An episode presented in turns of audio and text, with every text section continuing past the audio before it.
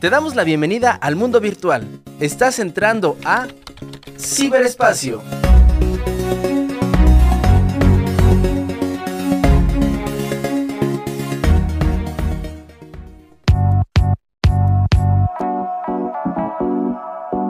Muy buenos días tengan todos ustedes, con el gusto de saludarles en esta mañana en una transmisión especial de su programa de ciberespacio, donde desde luego trataremos el tema central de la Feria Universitaria del Libro de este año, que es la inteligencia artificial. Antes de continuar, lo invito a descargar la aplicación, eh, ya sea eh, si usted utiliza un sistema Android, puede buscar la aplicación en Google Play o si eh, utiliza un iPhone o cualquier dispositivo con el sistema operativo iOS, la aplicación se encuentra disponible en la App Store y de esta manera no se pierda la experiencia de vivir esta feria universitaria del libro número 33, donde la temática central es la inteligencia artificial.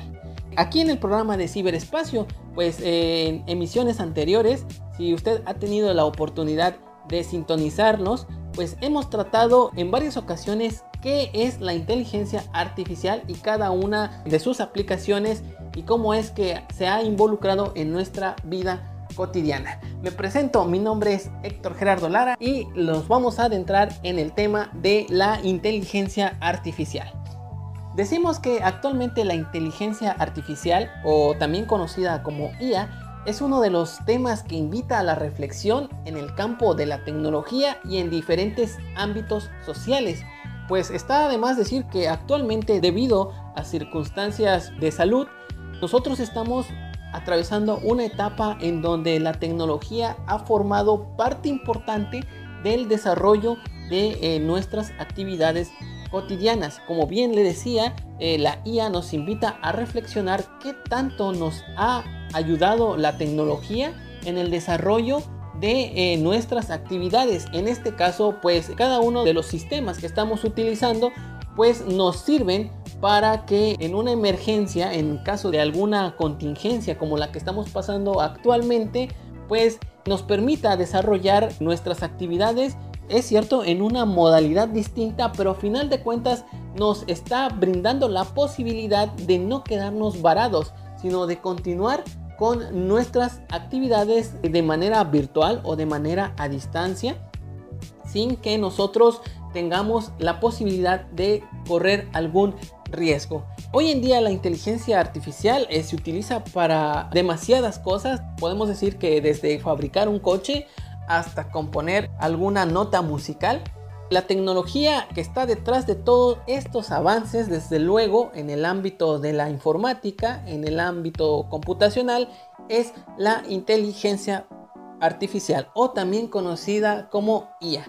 En el programa hablaremos de la definición de la inteligencia artificial, un poco de la historia de la inteligencia artificial, cómo funciona la IA, desde luego una descripción general de las principales técnicas de la IA y también algunos ejemplos de dónde ha tenido impacto o cómo se utiliza la inteligencia artificial en la vida cotidiana. Y bueno, sin más, nos adentramos en el tema para que usted se vaya poniendo en contexto, para que vaya entendiendo, adentrándose al mundo de la tecnología. ¿Qué es la inteligencia artificial? Bueno, la inteligencia artificial es el campo científico de la informática que se centra en la creación de programas y mecanismos que pueden mostrar comportamientos pues de alguna manera considerados inteligentes. En otras palabras, podemos decir que la IA o la inteligencia artificial es el concepto del cual podemos referirnos a que las máquinas piensan como seres humanos. Si usted se ha dado cuenta en algunos smartphones, en algunas tablets, en algunas computadoras, en cualquier gadget que usted tenga ahí en casa, se dará cuenta que de cierto modo aparecen o le da la posibilidad de ingresar a un llamado asistente virtual. Este asistente virtual o estas aplicaciones de ayuda de manera virtual, obviamente, pues de cierta manera están eh, o son el resultado de lo que es el mecanismo tecnológico y desde luego el programa informático creado con inteligencia artificial. Normalmente un sistema con inteligencia artificial es capaz de analizar grandes cantidades de datos. En el mundo de la informática nosotros le llamamos Big Data y también identificar patrones, identificar tendencias y tantas cosas, tanta información que puede formular una especie de predicciones de manera automática con rapidez y con precisión. Lo que nos impresiona más acerca de la inteligencia artificial o la utilidad que le damos a la inteligencia artificial es que permite que nuestras experiencias cotidianas, nuestras actividades cotidianas sean de alguna manera más inteligentes de lo habitual. Si usted tiene la posibilidad de tener internet o algún dispositivo que le brinde conexión a internet, verá que los asistentes virtuales que se encuentran en la computadora, en cualquier smartphone, funcionan con el procesamiento del lenguaje natural.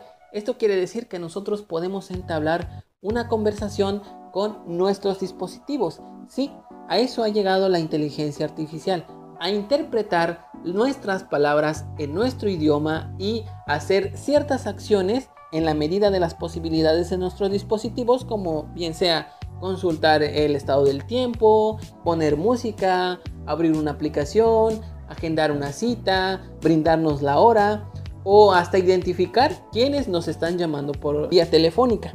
Bueno, esto ha sido parte o es resultado de lo que llamamos la inteligencia artificial. Y bueno, vamos a una breve reseña histórica en donde les explicaré cómo es que se, se fue dando la inteligencia artificial a través de eh, nuestros tiempos. Pues bien, esto comenzó desde 1842, donde hubo por ahí una máquina que se llama Lovelace, en donde esta máquina era de cierta manera analítica y se podía programar. Posteriormente, en los años 50, para ser más exacto, en 1950, Alan Turing es considerado padre de la inteligencia artificial. Este personaje creó una prueba o un test llamado en su honor prueba de Turing o test de Turing. Es un examen de la capacidad de una máquina para exhibir un comportamiento inteligente similar al de un ser humano o también para distinguirse de que pues no sea tan, vamos a llamarlo, inteligente en el procesamiento de los datos. Este personaje, Alan Turing, propuso que un humano evaluara las conversaciones del lenguaje. Lo que le acabo de hacer mención es evaluar qué tanto eh, respondía al lenguaje natural, al lenguaje de nosotros, entre un humano y desde luego un dispositivo o un ente no vivo, en este caso una máquina.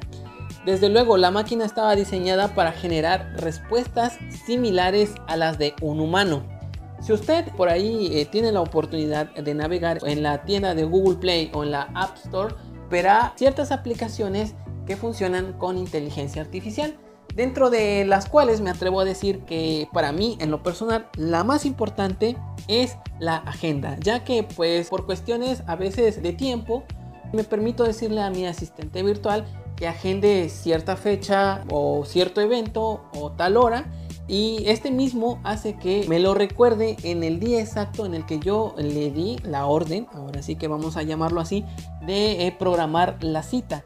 Todo esto en base a el lenguaje natural. O sea, básicamente yo no tengo la necesidad de escribir, eh, ¿sabes qué? Eh, agéndame cierta cita a tal hora, a tal día. Simplemente pues basta con activar una palabra clave en este caso, para la parte de, Google, podremos decir que la palabra clave es OK Google y después decir la orden que es lo que quiera que haga el dispositivo.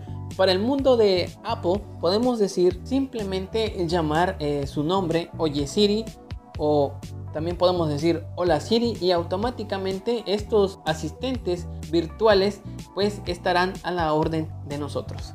Esto es una ventaja, podemos decirle, para eh, los dispositivos, ya sea eh, por cuestiones que quizá nosotros no podamos operarlos con las manos o estemos haciendo, atendiendo alguna otra cuestión, pues nos facilita más el crear nuevas acciones, ¿no? Entonces, la inteligencia artificial, desde luego, se basa en técnicas principales para llevar a cabo nuevas acciones y nuevas mejoras. Recordemos que aquí en el programa de ciberespacio les estoy comentando que siempre la tecnología está en constante evolución. Entonces, la inteligencia artificial, por consecuencia, la inteligencia artificial de manera automática está cambiando día con día. La inteligencia artificial nos ha brindado demasiados usos y aplicaciones en los que podemos llevar a cabo diferentes acciones. Si usted googlea un poco, verá en la sección de noticias que la inteligencia artificial se utiliza para los negocios, se utiliza para la exploración espacial, en el campo de la medicina, se utiliza para la logística, se utiliza también para cuestiones eléctricas, en fin, un mundo de cosas que rodean en torno a la inteligencia artificial.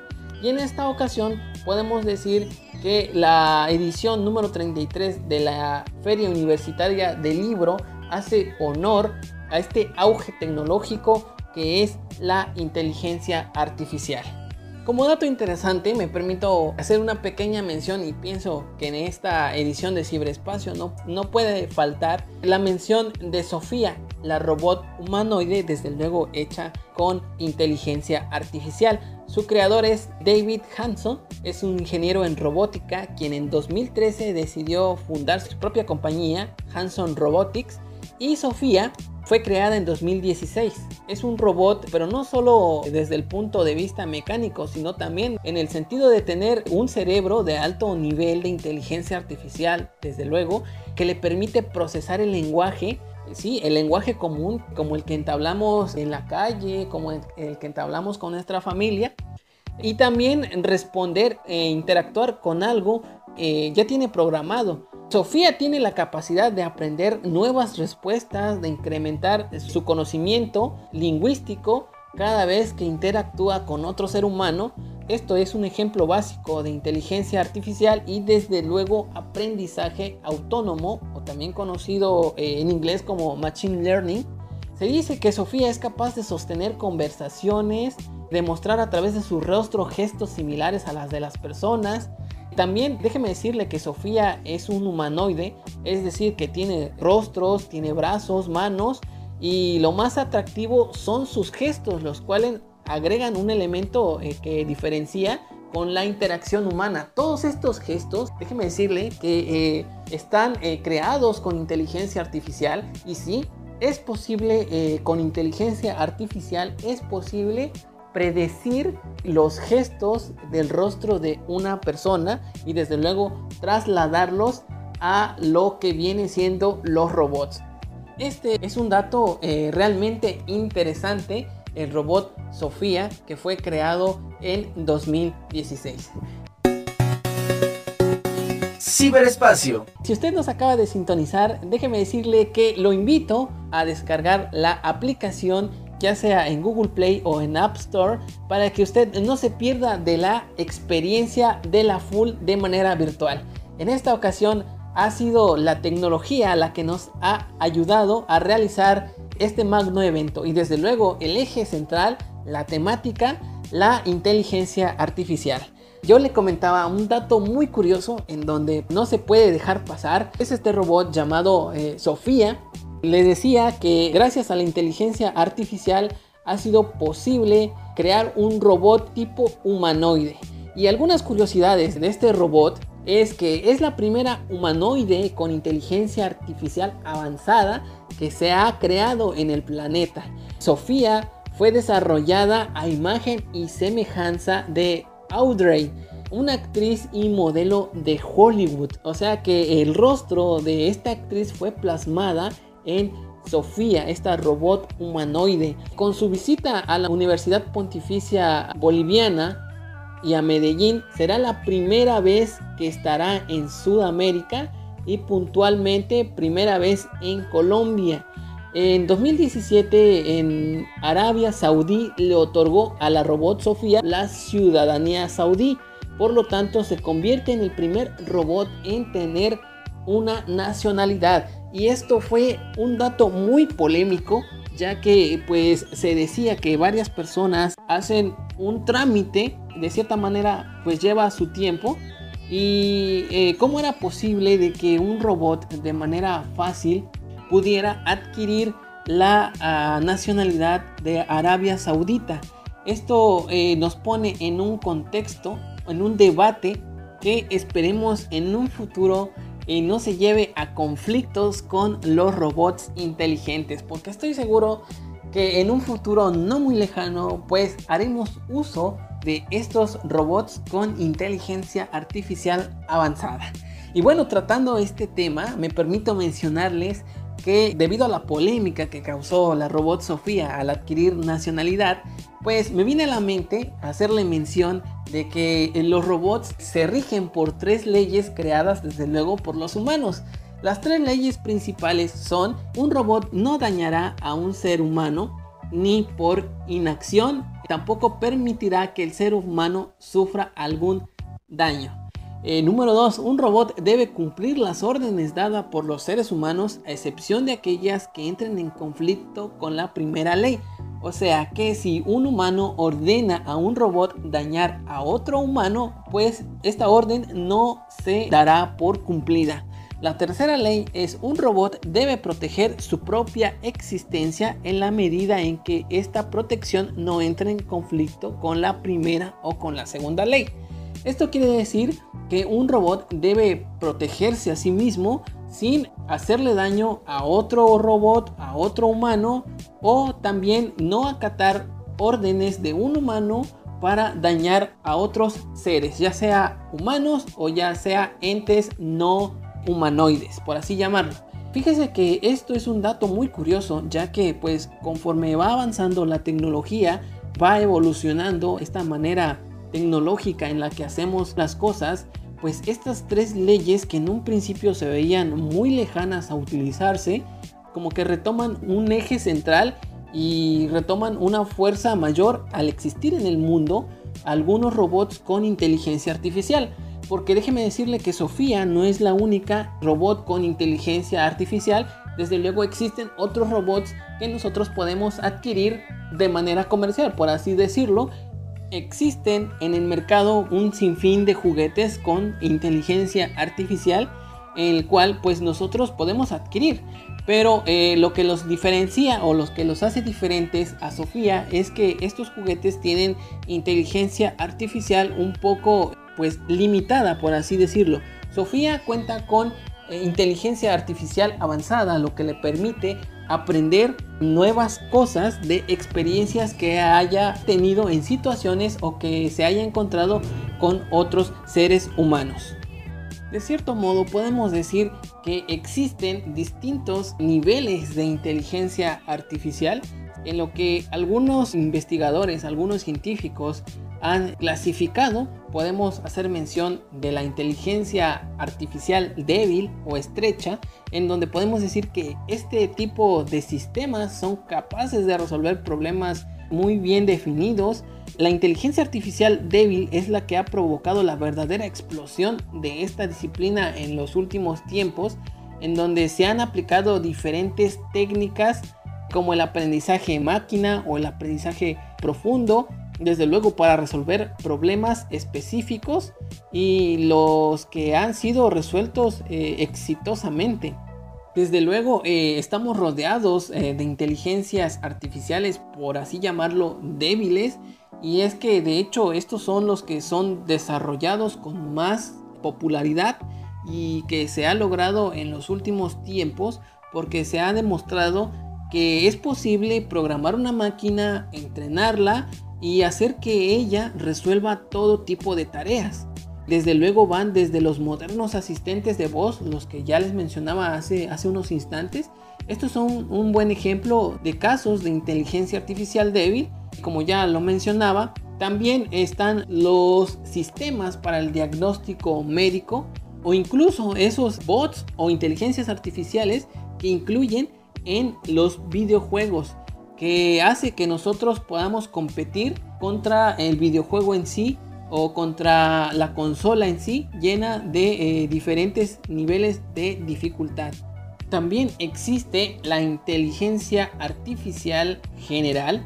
Esto es mucho más ambiciosa que la inteligencia artificial débil que permite o permitirá resolver cualquier tarea intelectual que no se pueda resolver por un humano, esta inteligencia artificial sería multitarea, podría hacer cientos, miles de cosas distintas al mismo tiempo.